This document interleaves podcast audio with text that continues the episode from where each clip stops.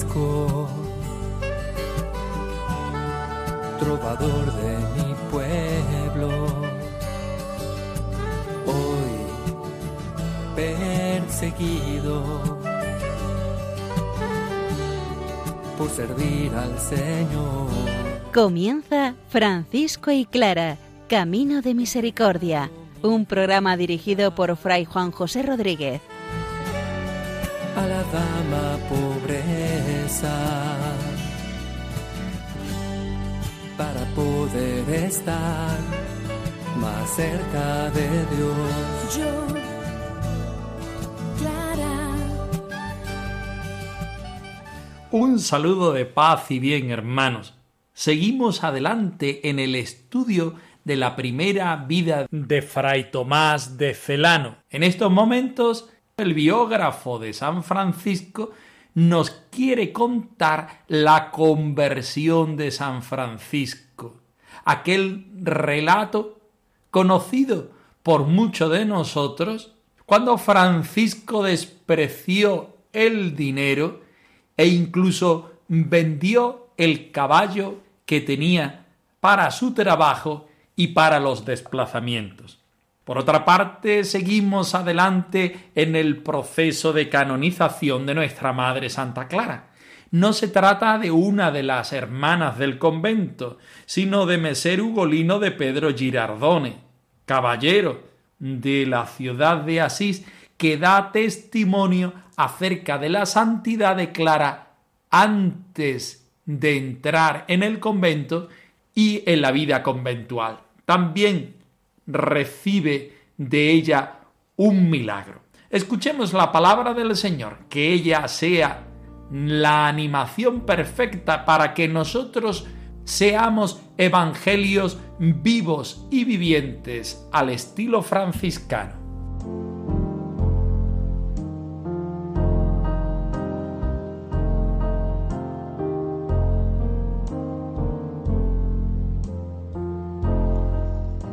Del Evangelio según San Lucas.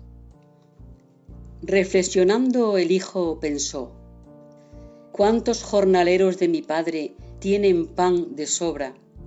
Y yo aquí me muero de hambre. Volveré a mi padre y le diré, Padre, he pecado contra el cielo y contra ti, y no soy digno de llamarme hijo tuyo. Tenme como a uno de tus jornaleros se puso en camino y fue a casa de su padre. Cuando aún estaba lejos, su padre lo vio y conmovido fue corriendo, se echó al cuello de su hijo y lo cubrió de besos.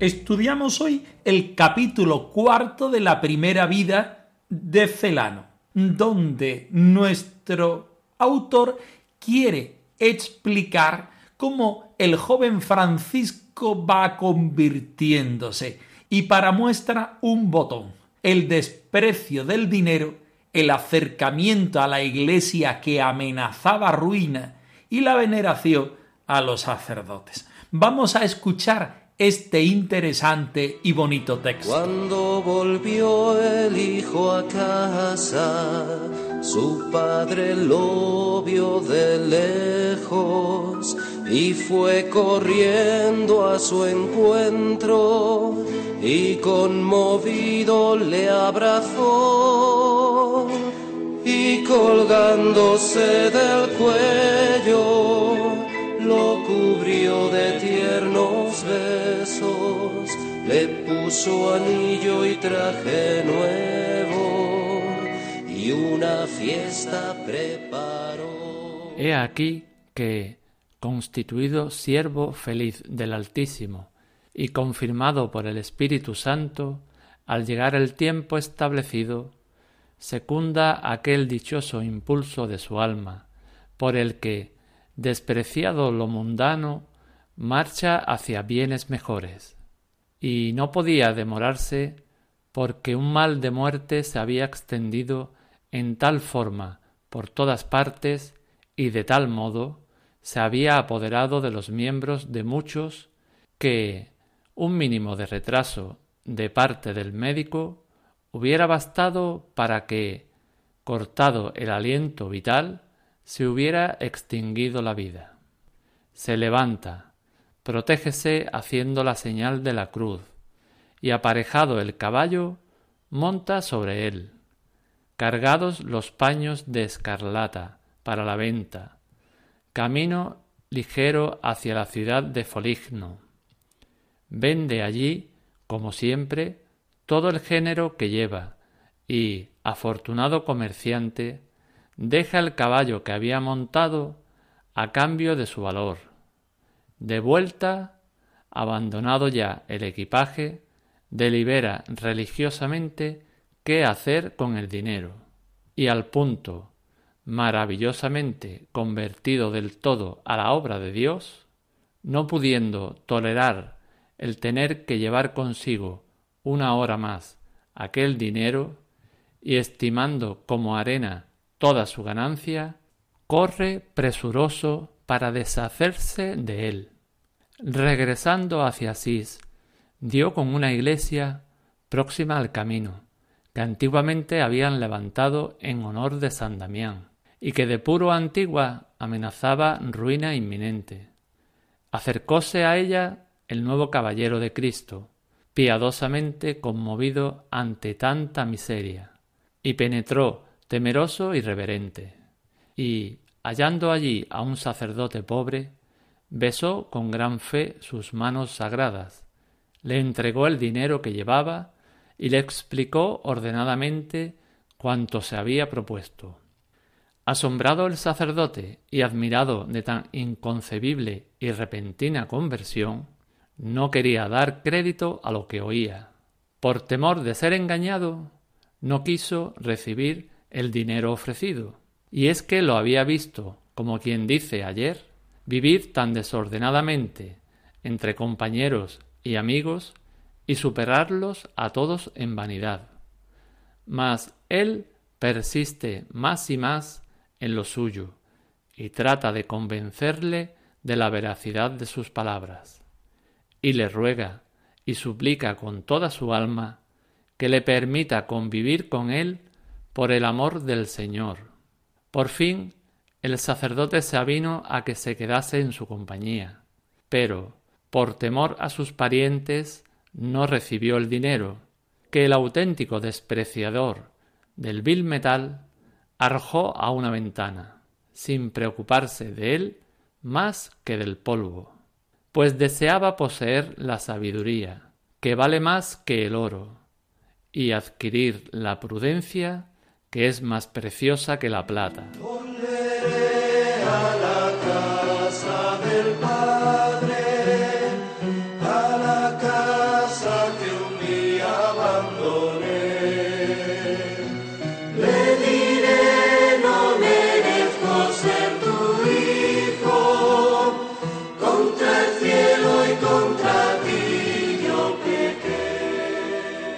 tomamos hoy unos versículos de la mal llamada parábola del Hijo pródigo.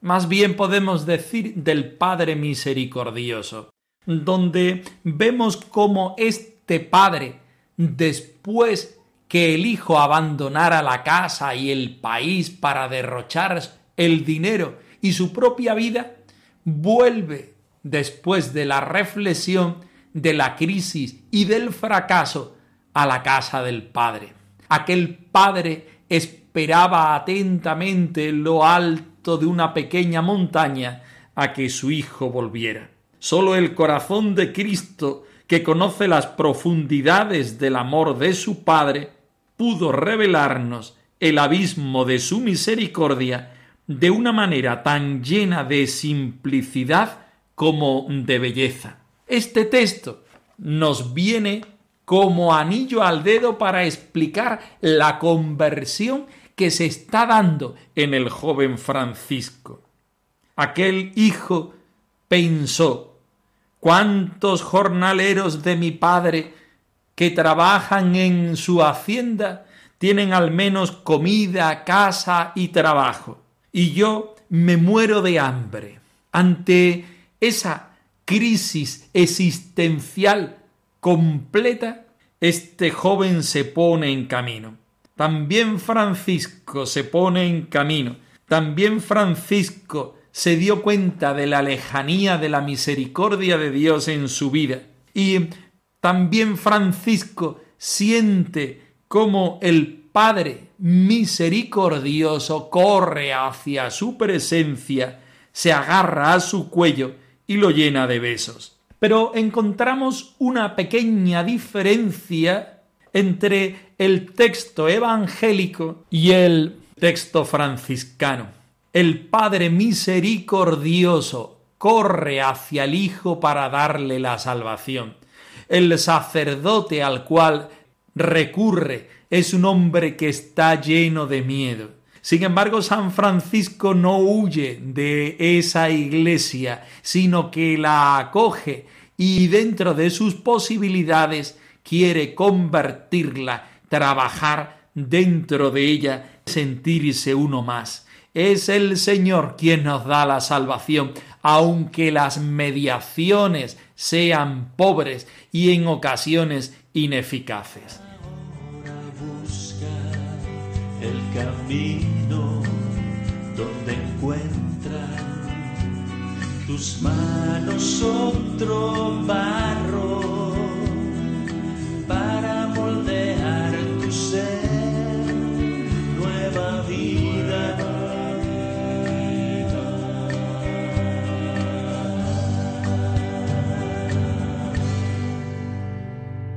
Y vamos sin más tardanza a estudiar el texto, que como dijimos anteriormente es el capítulo cuarto de la primera vida de Celano.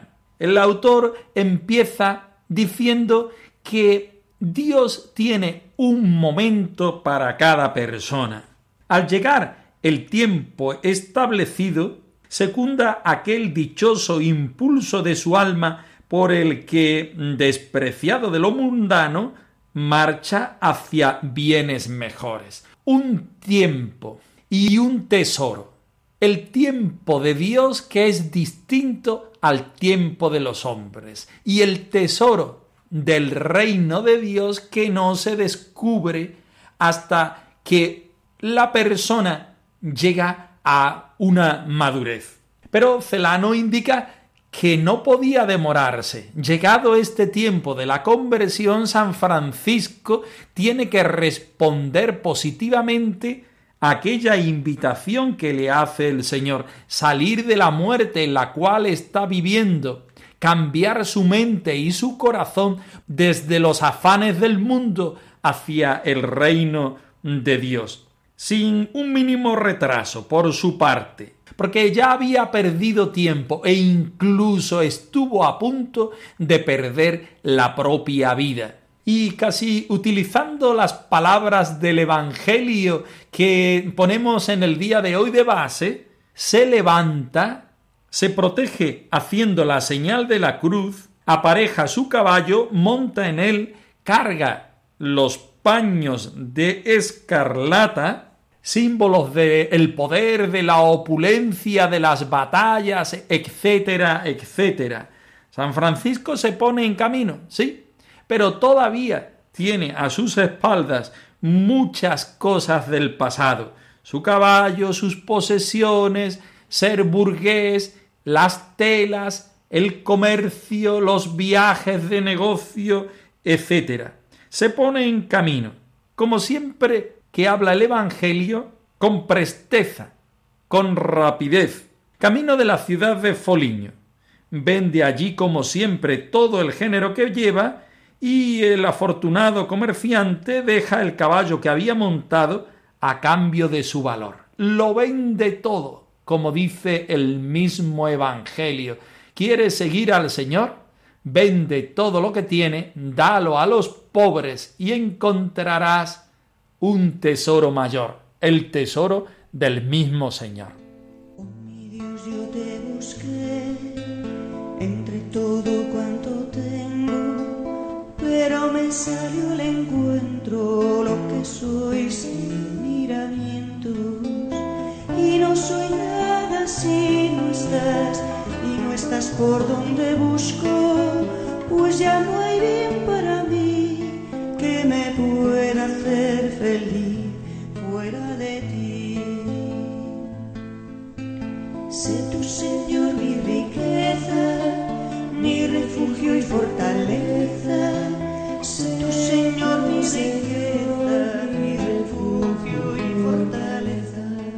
Porque ya está resuelto a hacer de su vida una entrega total y absoluta al Señor y a sus cosas. Quiere deshacerse de su vida anterior.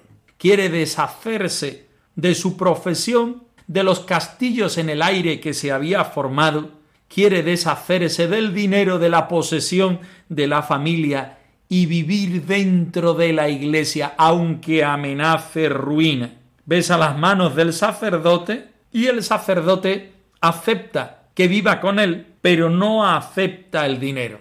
Entonces San Francisco, además de la venta del caballo, hace otro gesto conocido y reconocido por la familia franciscana, por la iglesia en general, que fue tirar el vil metal por la ventana y no darse cuenta nunca jamás que estaba allí. Esto es todavía más importante que hacer un voto de pobreza. Decimos una y otra vez que en la familia franciscana no se hace el voto de pobreza sino de sin propio, porque una cosa es la ausencia del dinero y otra cosa es vivir la vida desde no importarme el valor que tenga el dinero, porque para mí lo más importante es Dios.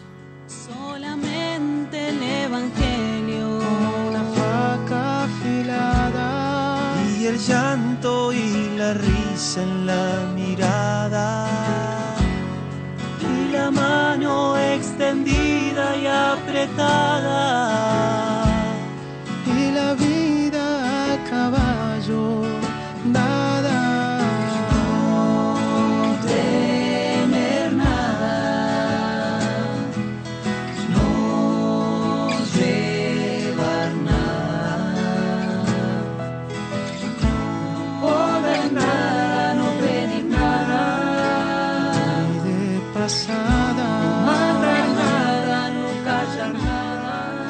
Concluimos el testimonio de Meser Ugolino de Pedro Girardone, el décimo sexto testigo del proceso de canonización de la Madre Santa Clara, alguien que conoció a la Santa Madre antes y durante la vida en San Damián. Él también es agraciado por un milagro que dentro de poco vamos a conocer. Escuchemos atentamente el texto.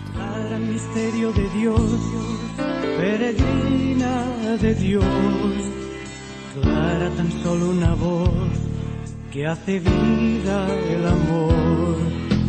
Clara ilumina al seguir el silencio interior.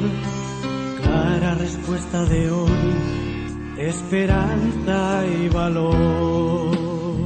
Declaró también que el testigo había abandonado a su mujer llamada Madonna Guiduccia y la había devuelto a casa de su padre y su madre.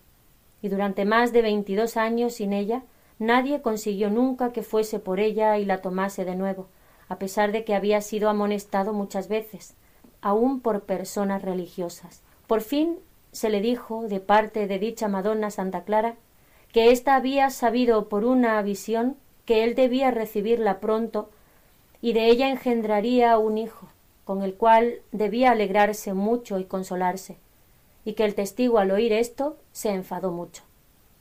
Pero a los pocos días se sintió forzado por un deseo tan grande que buscó y recibió a su mujer, a la que durante tanto tiempo había tenido abandonada. Y de ella, como la dicha Madonna Santa Clara había entendido por visión, engendró un hijo, el cual vive todavía y con el que se alegra mucho y tiene gran consuelo. Preguntado sobre si había visto a la dicha Madonna Clara en la casa de su padre y su madre, como había declarado más arriba, contestó que sí, y que la había visto llevar una vida santa y honesta, como dijo antes. Preguntado sobre cómo sabía que la Virgen de Dios Clara había entrado en religión por las pláticas de San Francisco, respondió que esto era cosa pública y conocida por todos, y que él oyó que San Francisco la tonsuró en la iglesia de Santa María de la Porciúncula, y después que ella entró en el monasterio de San Damián, oyó, y así es manifiesto y conocido, que fue de tanta santidad y bondad en su orden como puede serlo otra santa en el cielo.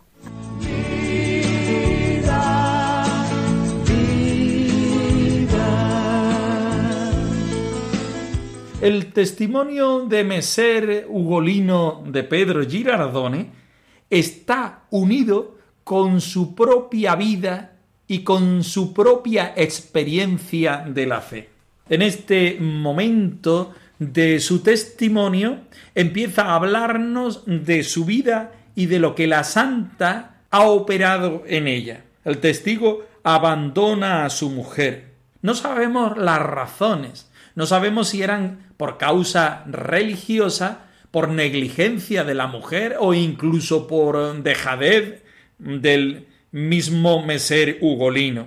El caso es que ha abandonado a su mujer durante tiempo. Santa Clara sabe de este abandono por una visión y pide al Señor que la reciba e incluso en esta visión ve cómo Meser Ugolino la recibe, la vuelve a recibir en su casa y concibe con ella un hijo.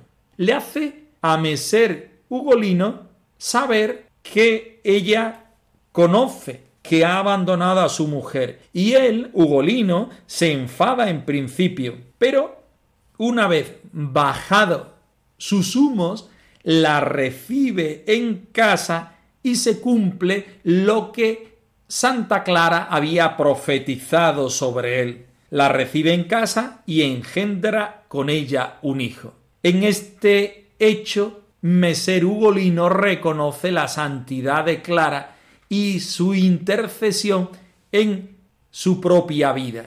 ¿Cuántas veces nosotros dejamos abandonado lo que más queremos y gracias a la intercesión de los santos, particularmente en este caso de Santa Clara, volvemos otra vez a recobrar la alegría de pertenecer al Señor y de seguir sus caminos.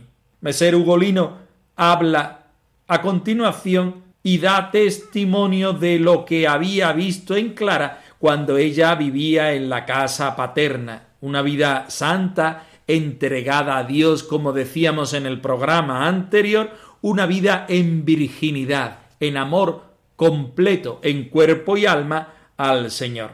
Clara entra al convento de San Damián, sigue los pasos de Francisco precisamente por su predicación y es él, el mismo Padre San Francisco, quien la consagra por medio de la tonsura religiosa. También Meser Ugolino termina su testimonio diciéndonos y hablándonos de la santidad de vida que tiene Santa Clara en el claustro del convento de San Damián. Es buscar la santidad, la perfecta alegría, convertir en sinfonía cada día. Francisco y Clara arroba radiomaria.es os dejamos la dirección de nuestro correo electrónico por si queréis poneros en contacto con nosotros en algún momento. Nosotros nos despedimos, no sin antes ofreceros la bendición del Señor resucitado al más puro estilo franciscano. Han escuchado en Radio María Francisco y Clara, Camino de Misericordia, un programa dirigido por Fray Juan José Rodríguez a la dama pobreza para poder estar más cerca de Dios.